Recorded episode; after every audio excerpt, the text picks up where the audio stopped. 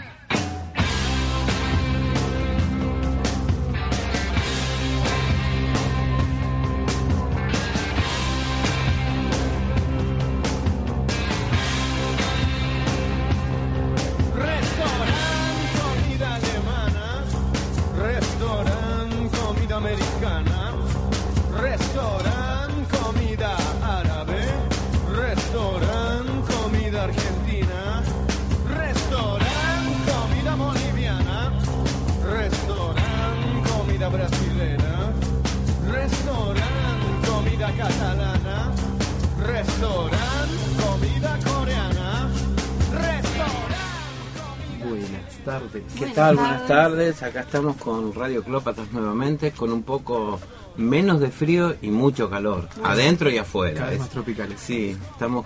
Bueno, esto tiene que ver con los cambios climáticos, ¿no? Está creciendo una pantalla. Hace una calor Qué novedad. increíble.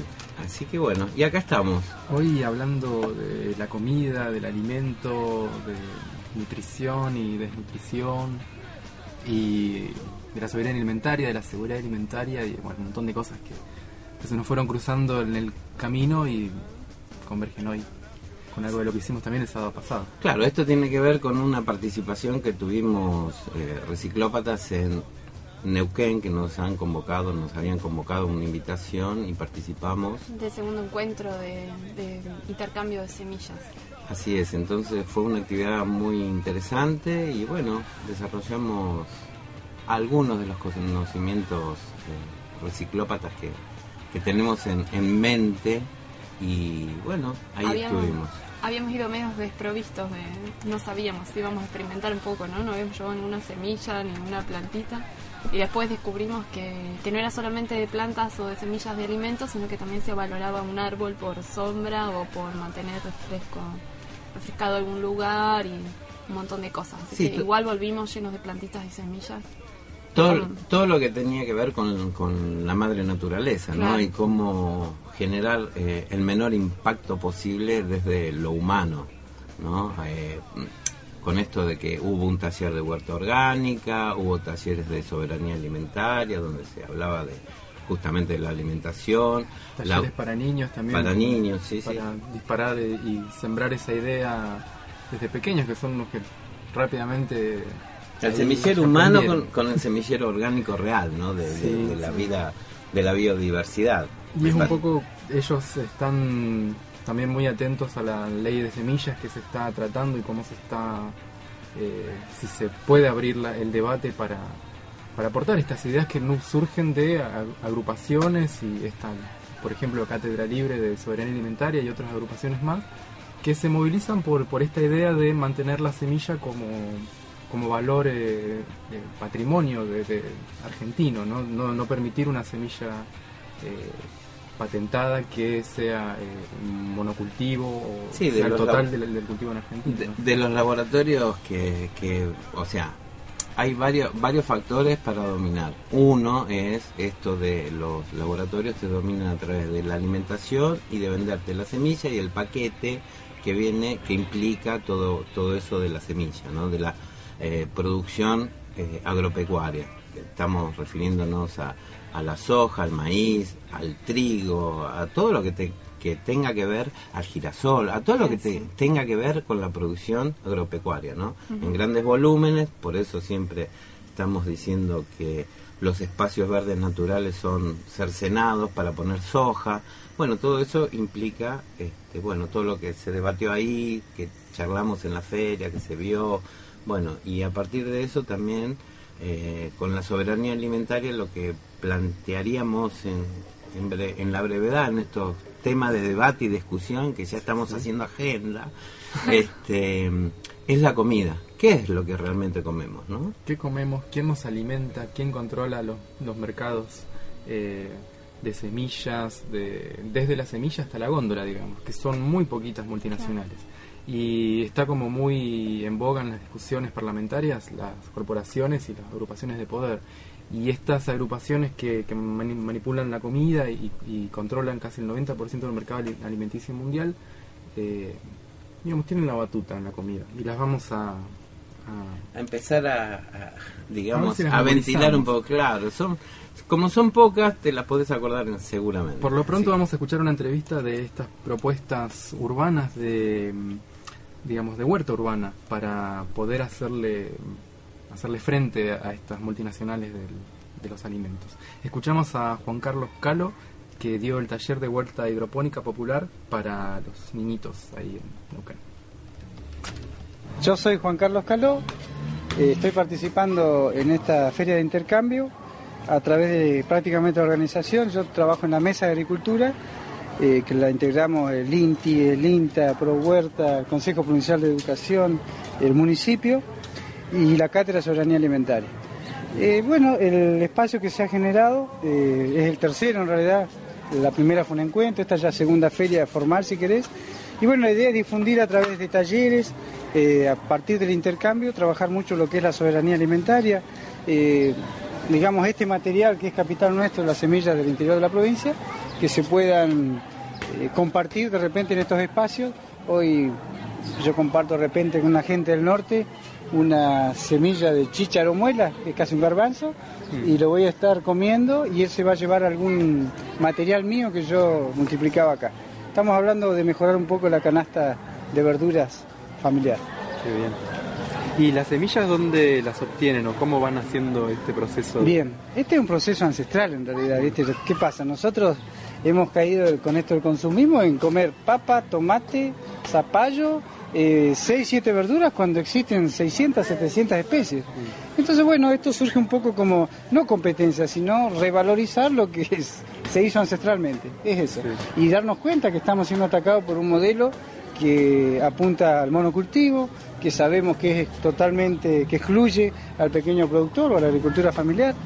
Y bueno, en forma paralela, eh, en mi vida personal, estoy casado, tenemos tres hijas y tenemos una granja experimental educativa que la llevamos adelante en la zona del, del lago Pererín. Ah. El tema de trabajar con chicos viene asociado a que, o sea, en la parte laboral mía, estoy encargado del departamento de huertas y granjas escolares. Eso eh, es mucho decir, porque estamos hablando de la provincia de Neuquén, imagínate unas 300, 400 escuelas, donde eh, particular es un caso que vale la pena nombrarlo. En Neuquén existe el cargo de maestro de huertas o docente de huertas.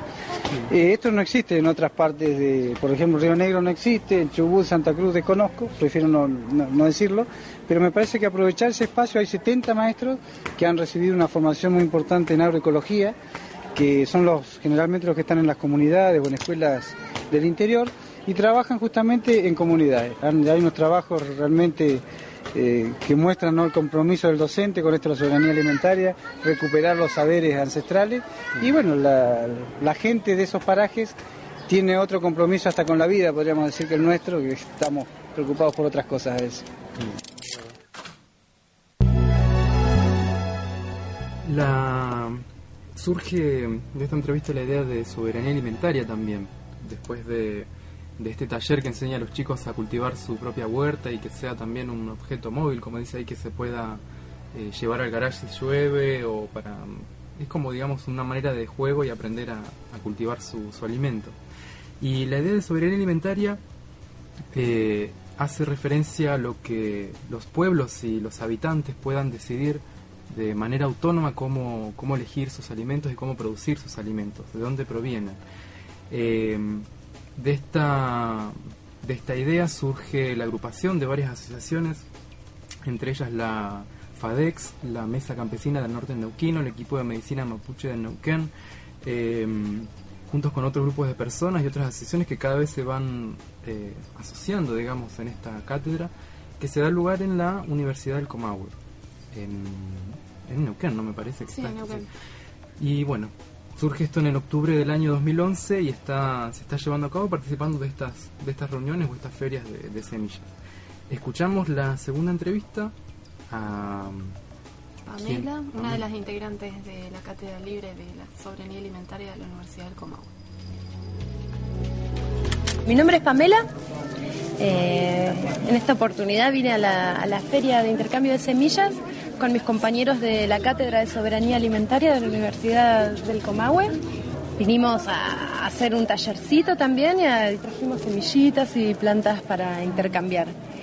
Así desde la soberanía alimentaria entendemos y creemos que los espacios de intercambio tanto de semillas como de saberes y de la historia y la cultura que lleva la producción de alimentos y la producción de, de plantas y la producción de semillas es necesario volver, revalorizarla, volver a encontrarnos con esos saberes que hoy por ahí le llamamos agroecología o volvemos a conectarnos con esas cosas que son los saberes ancestrales que históricamente nuestros abuelos, nuestras abuelas han manejado y han sabido cuidar y poder compartir desde la oralidad, que por ahí hoy, viviendo en la ciudad, a otro ritmo, comprando en supermercados, nos hemos así como de, de a poco separado de lo que es la conexión con la tierra, con el ambiente del que somos parte, realmente.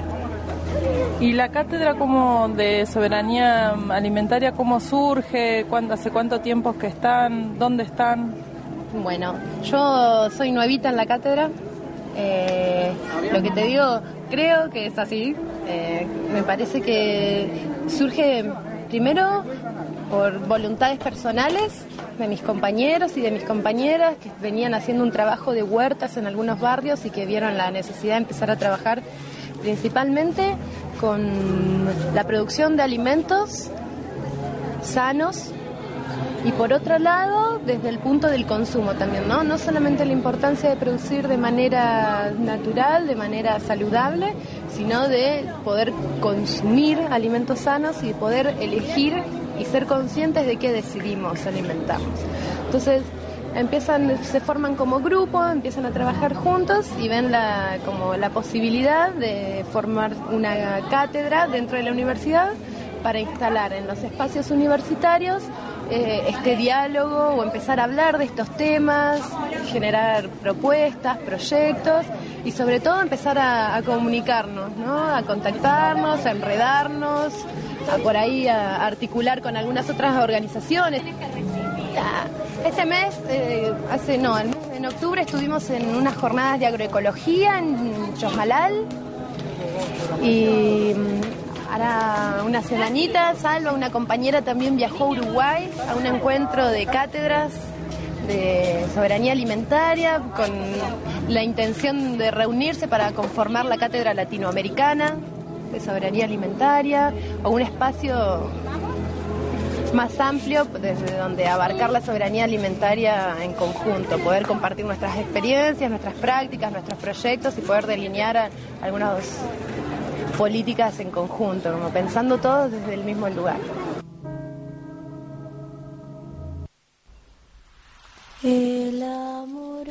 Bueno, y estas, estos encuentros que van surgiendo, ¿no? estas ideas que se van multiplicando y van llegando, son como movimientos ¿no? de pensamiento, ya que, que se unen con Latinoamérica y con otros lugares del mundo. En África está sucediendo lo, mun- eh, lo mismo, en Europa también, en Norteamérica también, no, pero en algunos lugares así dispersos, pero el movimiento como que parece ir para ese mismo lado, por una alimentación sana y decidir sobre qué y cómo se producen los alimentos. Claro, sobre todo por transmitir la información y todo lo cómo se hace, cómo se puede hacer, ¿no? Sí, digamos que, que también esto tiene que ver con... eh, había una propuesta en los 90 que era tu alimento que sea tu medicamento. O sea, si vos comes sanamente, tu organismo va a estar mejor que comiendo porquerías. ¿Entendés? Entonces, bueno, eh, partía un poco desde, de ese, desde ese concepto y también esto de las huertas orgánicas que se empezaron, por lo menos en Argentina, a iniciar desde la década, seguramente que eran antes, pero lo que uno tiene conocimiento masivo, noción, qué sé yo, finales del 70, eh, 80 en adelante, y bueno, incrementándose a nivel este, mundial, ¿no? Esto no es solamente un auge en Argentina, sino es, como decía Gastón, es, es planetario, porque por el concepto esto de tu alimento que sea tu medicamento, que no así es lo mismo que las grandes empresas te meten eh, en la leche, por ejemplo, determinados productos, como, como estos que te tomas un, un yogurcito de esos a la mañana y sos feliz durante Ah, sí. 14 días, esos son hechos por laboratorios Claro. y cosas por el estilo que después vamos a comentar. Por ahora las vías de comunicación, si querés hablar con nosotros, 4433672 O por Facebook tenemos un montón de, de accesos en Facebook. Tenemos, eh, puede ser amigo, así que tenemos un usuario, también tenemos la página de Reciclópatas, la página de Radioclópatas, tenemos Twitter, tenemos Flickr, tenemos canal de YouTube, eh, y si no el mail reciclopata.gmail.com. Así que bueno, cualquier cosa, que alguna duda sobre algún alimento que tengas en la heladera hoy, nos llamás. primero Léelo y después nos nos llamás. llamás. Y ahora música, sí.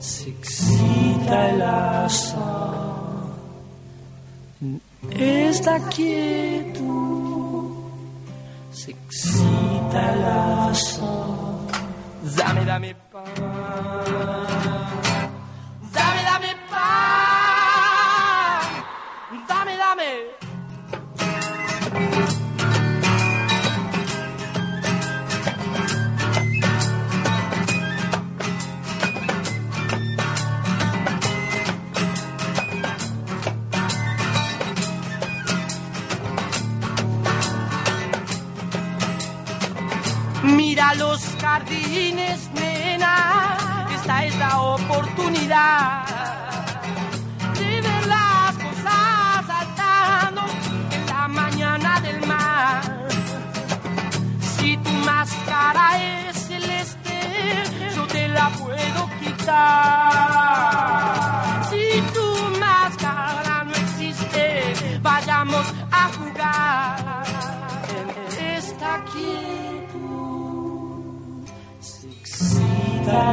Sal en esta quietud.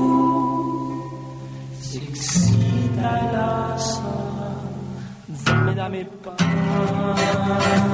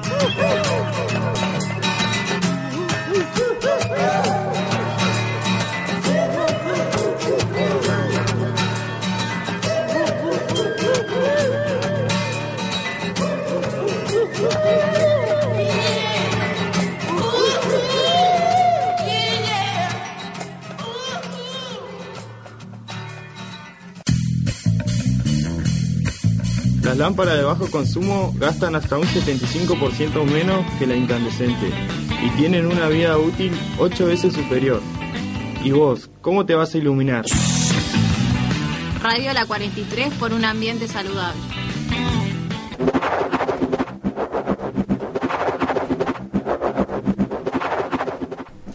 Bueno, continuamos con hablando de comida, comida y comiditas, de dónde provienen y cuáles son las empresas que nos mantienen cautivos de su, de su mercado. A ver quién, quién Gran alimento. ¿Quién maneja todo? Bueno. Encontramos un, un afiche, así como veíamos el- las redes esas que, que hacen con los medios de comunicación, también encontramos una, un afiche con unas redes, con grandes empresas que, que están controlando la mayoría de las marcas con los alimentos casi básicos que podemos en- encontrar en el supermercado, en el carrito y en la, la, la cena de cualquiera de nosotros, porque son alimentos que de la dieta básica casi, ¿no? como deriva- no sé, leche, yogures, harinas, galletitas, fideos, un montón de cosas. marcas muy reconocidas o reconocibles si nos ponemos a escuchar marcas como Nestlé, eh, podemos decir, tenemos fines no Sí. comerciales, así que es denuncia, así como la de Jen. Coca-Cola. PepsiCo, denunciamos ayer que si no la Sí, no nos Eh, mandaron los esbirros, no nos van a mandar esto. A lo sumo nos van a regalar unos tarros de leche en Nestlé en todo caso y algunas que otras gaseosas las otras. PepsiCo, Unilever también. Eh, Coca-Cola ni hablar. Coca-Cola ya la, la dijimos, me parece bueno, pero son una de las marcas de que desde mayonesas hasta papas fritas, aceites, eh, productos, snacks, de los más, Todo. hasta cereales que se venden como dietéticos y saludables. Los Kellogg's, también Sí, esto los que le das al, al cornflakes, niño. Fruit Loops, eh, Todas las variedades de bebidas. All Brands, esas eh, fibras, no sé, podemos nombrar, ahí está, subimos una imagen a la red social para que la puedan ver porque es un mapa bastante claro de estas marcas que si las ponemos a ver eh, son fáciles de reconocer y cuáles son los, los intereses que tienen atrás estas marcas, quiénes son los que las controlan. Y si vamos como ascendiendo de, de, de poder, de quién está por encima de estas personas, o sea, la corporación ya de por sí tiene un, un monopolio del mercado, hay por encima grupos de poder que tienen el control de la materia prima de, de estas marcas que nombramos. Y son las corporaciones de los granos, de tanto de la soja como maíz, y son muy poquitas. Y en Argentina se concentra un gran porcentaje del mercado mundial de estos granos. Estos granos son los que podemos encontrar en la mayoría de los alimentos también, ¿no? Por eso es que vamos haciendo esta red de, de dos o tres corporaciones gigantescas que controlan estos granos y que a su vez van derivando a otras marcas y a otros nombres, así, otras marcas de, de submarcas serían como de... Claro, lo que, mismo pa- alimento. eh, lo que pasa es que bajo un mismo título salen muchos muchas este, productos, digamos, ¿no? Claro. O sea, así como Coca-Cola no solamente hace la gaseosa que, que se toma, sino que hace otros tipos de productos. Hay agua mineral. Hay agua también. mineral, hay otro, invierten en otro tipo de, de- de cosas, ¿no? Claro. Y lo que me llamaba también la atención era, viendo este mapita, era Johnson y Johnson también que saca, que vos decís, bueno, Johnson y Johnson es el, el paladín para los niños, ¿viste? ¿Y dónde, dónde actúan?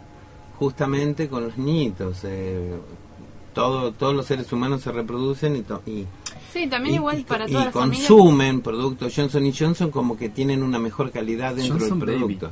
Claro, Johnson Baby, Bandai, todo las curitas. Claro, las Igual curitas. estos son corporaciones ya que no solo la comida, sino ya es mercado... Sí, mercado global, Vamos a generalizado, centrarnos ¿no? en el alimento, que son las, em- las empresas que nos controlan la, la manera de alimentarnos. Y si hablamos de este subiendo a poderes, eh, podemos decir el, el ABCD de los alimentos, de quienes comercian los granos. Algunos de los nombres como Archer Daniels Midland, eh, Bunge, Cargill o Dreyfus son nombres que no sonarán o no nos van a sonar a marcas conocidas como Nestlé, pero que son los quienes están detrás de todas las marcas. Eh, Archer Daniels eh, son una de las empresas que opera en más de 75 países. Eh, tiene 285 plantas de procesados eh, me parece que de maíz. Esto es Bunch también de 1800, son estas empresas que... Sí, son piratas de la vieja, vieja data, Más no son de de casi ahora. 200 años que están en, en- presentes en Argentina. Desde la revolución Eh, industrial. y sí, uno de 1800. los eh, mayores productores de mundial de aceite de soja. Eh, también una super multinacional que se alía con Monsanto en la India y la China. Cargill, la empresa también más grande del mundo, que hizo ventas récord eh, en el año pasado y este año parece que, va igual.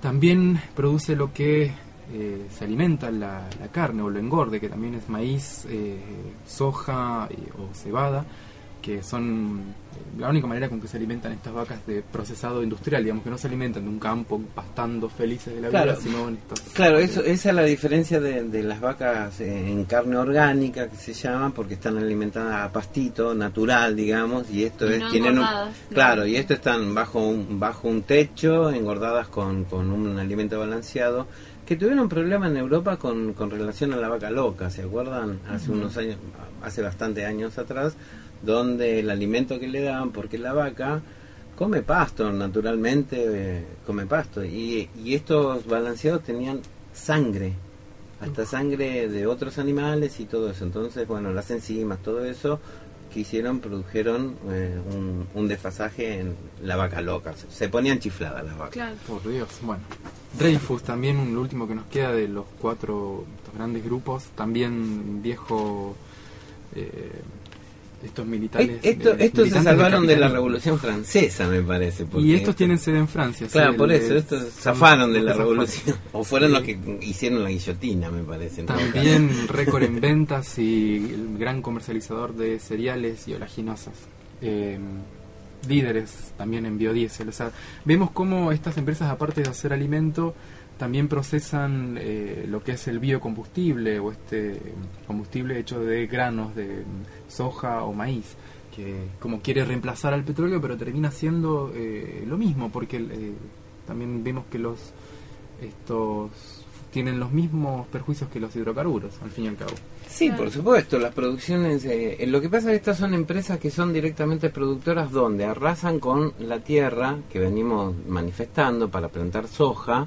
Eh, por ejemplo, Bunge, esto que vos decías, tienen Entre Ríos.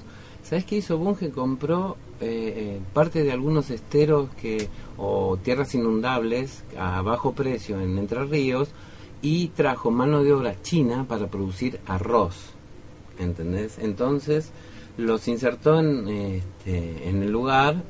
¿Quién, ¿Quién mejor, qué mejor productor que los chinos para producir arroz? Bueno, trajeron mano de obra esclava, estos sí hicieron esclava, y son los de Bunge en, en Entre Ríos. Tuvieron problemas, este, digamos, legales en algún momento, pero todo se tapa porque reparten un par de, de- sacos por ahí, bueno, pero bueno, produ- están produciendo arroz, soja transgénica, están produciendo un montón de, de- de productos agropecuarios y bueno, son los la base de comercialización de todo, ¿no? Y estamos hablando de miles de toneladas y miles y De millones de, de rentabilidad que les da el campo, ¿no? Bueno, ahí mm, se, se denuncia que hay 42 millones de hectáreas de tierras fértiles en el mundo que, que, han, que están apropiadas por grandes corporaciones. Y hay una comunidad en África que, que denunció que en el 2001 fue mm, un representante del gobierno en, en Uganda,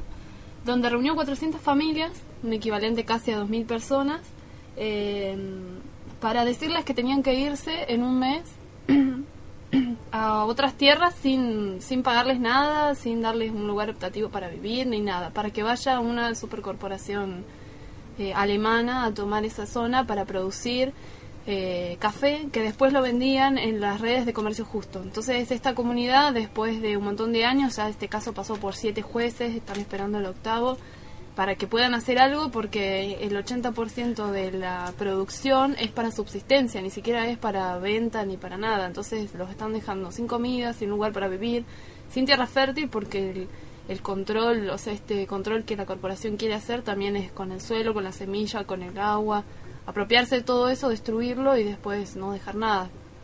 Así que eh, la- la- el control no es solamente de la góndola o de lo que quieren que los humanos coman, ¿no? Sino que el control es del trabajo, de la tierra, del agua, que quieren controlar el mundo. Claro, eh, eh, esa es la idea, ese es el plan en realidad.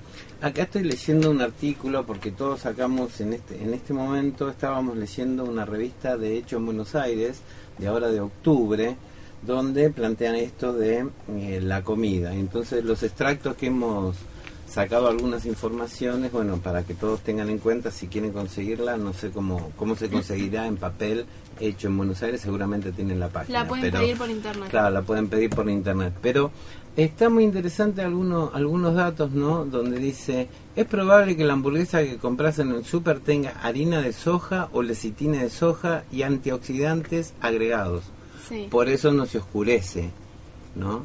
Eh, Y bueno. usan menos carne y es más barato. Claro, por supuesto. Eh, en una época también eh, esto de, de carne de vaca, eh, por ejemplo, en la producción de hamburguesas, eh, McDonald's utilizaba harina de lombriz, de Ajá. carne de lombriz, pero hecha harina, que le agregaba, aparte de todo esto que dice, la soja y todo esto.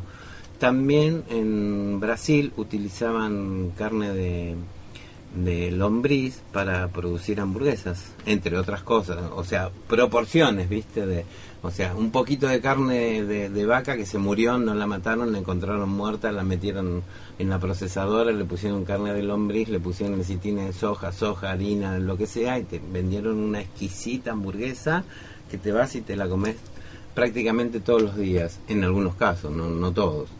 Este, lo otra que plantean acá, la lata de tomates tiene conservantes, aditivos prohibidos para conservar el color, derivados de óxidos de hierro. Si es puré de tomate, hay que fijarse en los agregados que tienen sales conservantes. Benzoato de sodio. El benzoato de sodio es el conservante que en un tiempo atrás se ponía en el pan. Entonces eso también hubo, porque el benzoato, todo el mundo come más pan que otra cosa, todo el mundo desayuna o algo por el estilo, siempre está presente el pan. El benzoato es bastante, digamos, se comprobó en el transcurso del tiempo que sí produce alteraciones en el hígado, eh, y aunque hay- habría que ver un poquito más las investigaciones, eh, cancerígeno. Bien, seamos claros con los componentes de la comida para que vamos tomando nota cuando vayamos al supermercado. Ya sabemos que son marcas reconocibles que pueden ser eh, eh, fáciles de identificar para ver cuáles son los orígenes. Por ejemplo, hablamos, vos dijiste panes. eh, los panes Fargo, por ejemplo, otros que tienen jarabe de maíz alta fructosa, que es una sustancia que ha sido prohibida en, en diferentes partes del mundo, pero que en Argentina es de venta libre, digamos. Son estos tipos de alimentos que están permitidos y está comprobadísimo en, en estudios de laboratorio que produce, por ejemplo, la tendencia a engordar en ratones. Eh, también enfermedades cardiovasculares y bueno, todo lo que tenga que ver con, relacionado con, con la obesidad. Eh, también se utiliza mucho, es un jarabe de maíz y está a veces eh, no lo ponen como jarabe de maíz en el etiquetado, lo ponen como JMAF.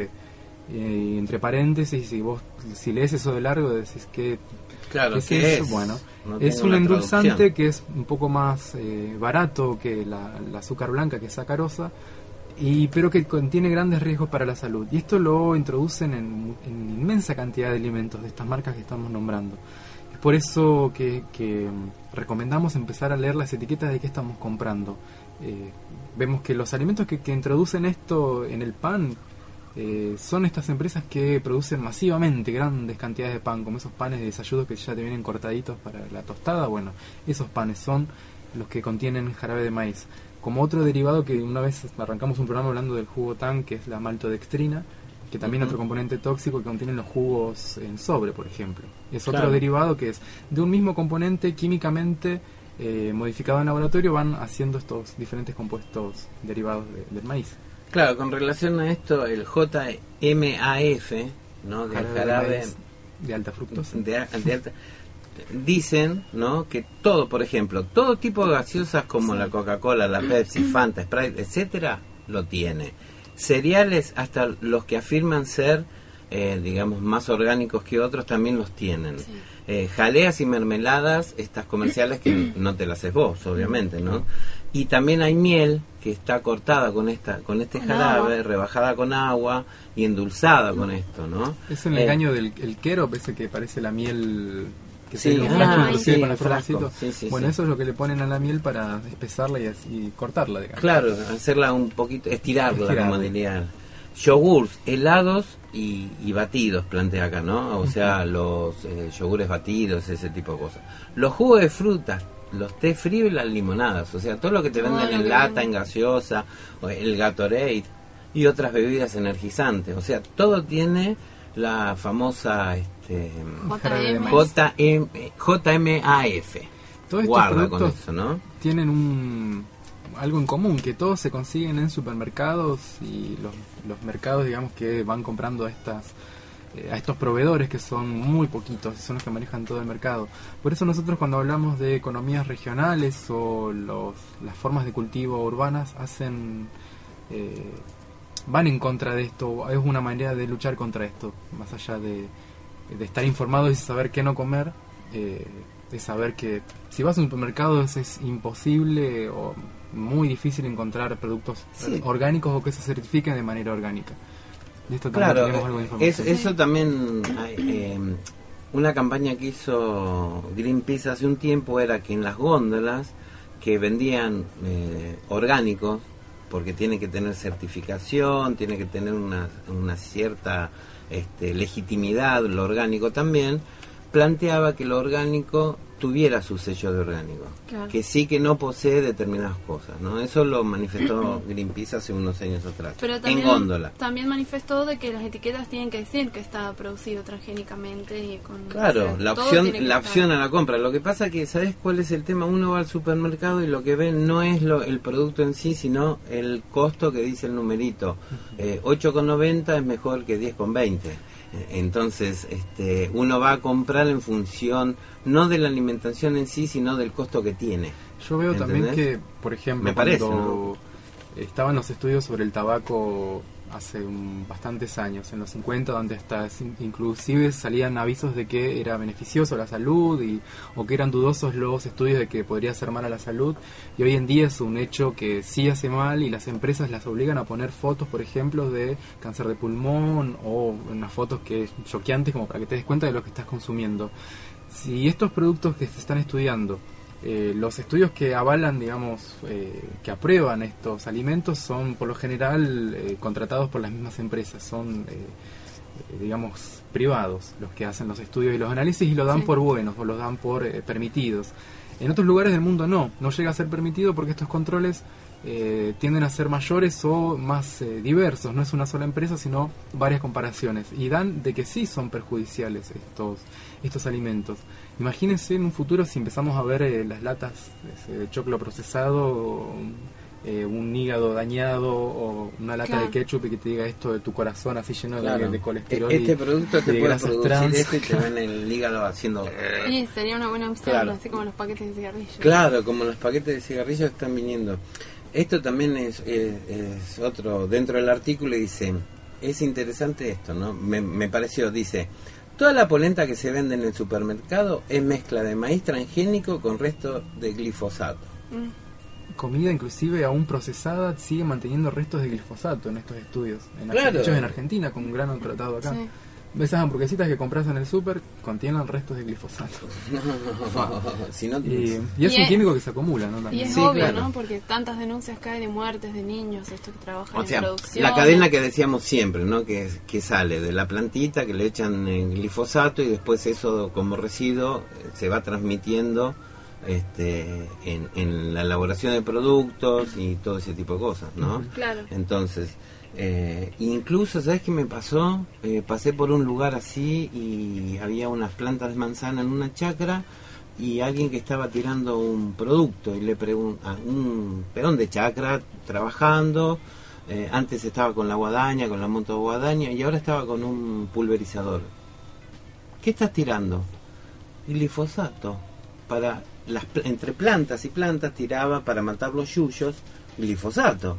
Y tenés la planta de manzana ahí, o Sí. sea, también está absorbiendo la manzana ese glifosato, aparte están utilizando, bueno, en la región hace años que se utiliza para limpiar los canales de río. O sea, tengamos cuidado porque también hay niños que se bañan, el agua se contamina, todo eso, ¿no? Y también el alimento como la manzana que también va a tener en algún momento glifosato. Tenemos algunas noticias como en Corrientes, donde la Uh, muerte de unos chicos también que fue catalogado como homicidio agra- agravado y es están como surgiendo ¿no? estos juicios a estas empresas y se dio fue un hito histórico en, en este año en Argentina también el juicio a las fumigaciones que se hicieron Sí, en también en el norte argentino. Eh, estos tomates producidos, dice, ¿quién los come? Bueno, son productos de exportación también que se hacen para, eh, no solo vendido acá, sino que, es, eh, que se exporta. Muchos de los tomates que consumimos nosotros, que provienen del mercado central, provienen de, de estos cultivos donde se utilizan agrotóxicos y donde se están dando daños colaterales, se puede decir, en, la producción de comida, y es solamente en un tomate. Y es- le- eh, hay gente que está muriendo envenenada produciendo alimento, qué paradoja, ¿no?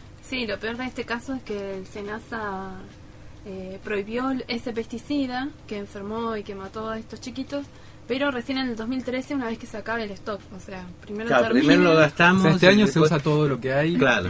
Así. ¿Cuánto te queda? Regalan. 100.000 Te toneladas de... tres por Bueno, usalo, claro, tres por día. Bueno, para eso hay que tener en cuenta que una producción orgánica o sea, el, eh, tiene que ver con el cuidado del agua, con el cuidado de la tierra, no usar químicos, no usar semillas transgénicas. Hay, hay 10 razones para, para poder consumir orgánico, ¿no? Hay, hay un listado, digamos. ¿Por qué sería conveniente que todos eh, consumamos orgánico? Protege la calidad de la vida de, la de las futuras generaciones. Y porque estás cuidando la tierra producida. Previene la erosión de los suelos. Mantiene fuera de su plato los productos químicos. Ayuda a los productores chicos. Defiende una verdadera economía. Protege la salud de los granjeros. En, en todo caso, de los chacareros. Este, y otros. como, como se puedan denominar la gente que produce. Productores. Preserva la energía, elimina los monocultivos. Estamos hablando de monocultivos como la soja transgénica y otro tipo de cosas. Los alimentos tienen más sabor. Esto que decíamos, vos decís, el tomate eh, mató en, en- en- en la provincia de Corriente, le metieron un veneno, los chicos no sé cómo habrán comido sin lavar o algo por el estilo, se lo comieron y, y realmente se murieron, no sé, Claro. es re contra grave, ¿no? También, bueno, nos gustaría decir como una petición con este movimiento contra las multinacionales o lo- las corporaciones que agrupan poder, que tanto está en debate que se pudiera eh, dar una ley que nos proteja con una alimentación orgánica de manera mayoritaria, que no sea una excepción comprar comida orgánica, sino que, que sea una excepción tener que comprar esta comida plástica y quim- tóxicamente química. Tenemos al aire a Lito, que nos hizo un... Que... Ay, Lito, baja la radio. ¿Qué haces? Hola, Lito. Hola. ¿Cómo andás? Se escucha con eco. Bien. ¿Tenés la radio por ahí cerca, me parece? No, pues. No, lejos la tengo. Ay, ¿por qué se escucha? Uf, por Dios. Bueno, ¿qué haces? ¿Qué contás, Lito? ¿Estás bien? Sí, estoy un poquito mejor. ¿Estás mejor? Tenemos un, un herido en el, en el grupo que, bueno, viste, tanto estar agachado buscando cosas por el piso que termina uno con dolores de cintura. sí. Tanto cosechar hierro. Claro, estar espigando ahí eh, residuos. Bueno, ¿qué? ¿Querés contarnos Eh, algo, quería Lito? tirar, eh, sí, quería tirar un chivito de el domingo a partir de las 5 va a estar eh, la feria Volver a las Raíces en, en, la, pla- en la Plaza Camusi, San Juan y Evita. Buenísimo. Bien. Volviendo a las raíces entonces, pa- también promoviendo los mercados regionales, productos artesanales y cosas hechas por, por gente de acá. Por gente de acá y un poco más lejito también. También, para sí, porque se van- se sumando. y saludable. Bueno, gracias Bueno, Lito. nos estamos viendo. Nos vemos en la Gracias, feria. un abrazo. Nos vemos. Bueno, ya que estamos, porque estamos ahí en medio del cierre y tirando, tirando estos datos de feria, tenemos algunos chivitos. Sí, tenemos, nos llegó un mail que se hace el primer festival a beneficio de la Escuela Especial número 1, ahí en Santa Cruz y San Luis. Es este sábado a la medianoche. Van a haber artesanos y va a haber mucha música, entre ellos va a estar Virome, Songolongo, Por el Suelo Reggae Rock y bueno, también proponen, eh, dice- avisan en el afiche que va a haber una barra con precios populares, así que en apoyo a la, a la Escuela Especial número 1, sábado a la noche, se puede escuchar música y ver artesanos. Es para colaborar con la escuela misma, ¿no? Es para colaborar con la escuela misma. También, eh, mañana es viernes. Mañana es Mañana viernes. hay reunión de eh, Eh, sí. la, interferia que se denomina y el sábado 17 y domingo 18 hay Está la feria, feria. está la feria interferia en la plaza. Si sos artesano, si haces algo eh, y querés vender o algo comercializarlo, acércate a las reuniones que se hacen en Villega, que no sabemos la dirección, pero es em, entre Santa Cruz, Falta Bruno, que siempre se sí, acuerda. siempre se acuerda, Neu- entre Neuquén y, y Santa Cruz, Algo así. Sí. algo Bueno, así, la- la de de acción desarrollo social, social. ah, de desarrollo social de Nación.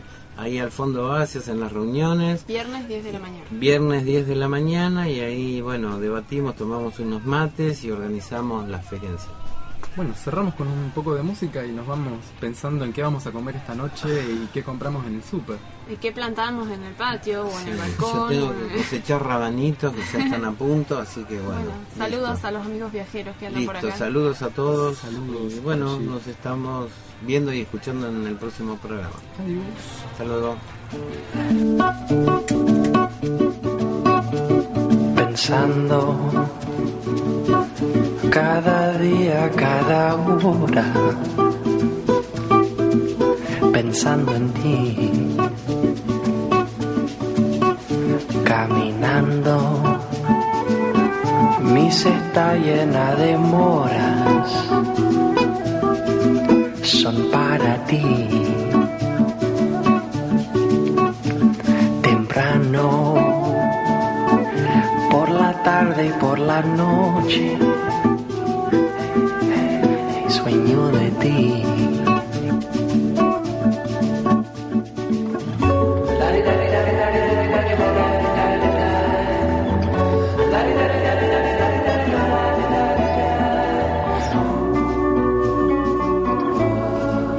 Comiendo pera en Santa María de la Feira qué placer.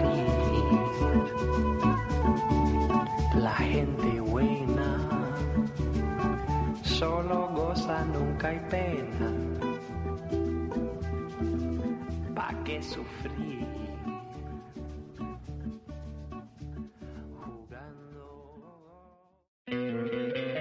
¿No te encantaría tener 100 dólares extra en tu bolsillo? Haz que un experto bilingüe de TurboTax declare tus impuestos para el 31 de marzo y obtén 100 dólares de vuelta al instante. Porque no importa cuáles hayan sido tus logros del año pasado, TurboTax hace que cuenten. Obtén 100 dólares de vuelta y tus impuestos con 100% de precisión. Solo con Intuit TurboTax. Debes declarar para el 31 de marzo. Crédito solo aplicable al costo de la presentación federal con TurboTax Full Service. Oferta sujeta a cambios o cancelación en cualquier momento.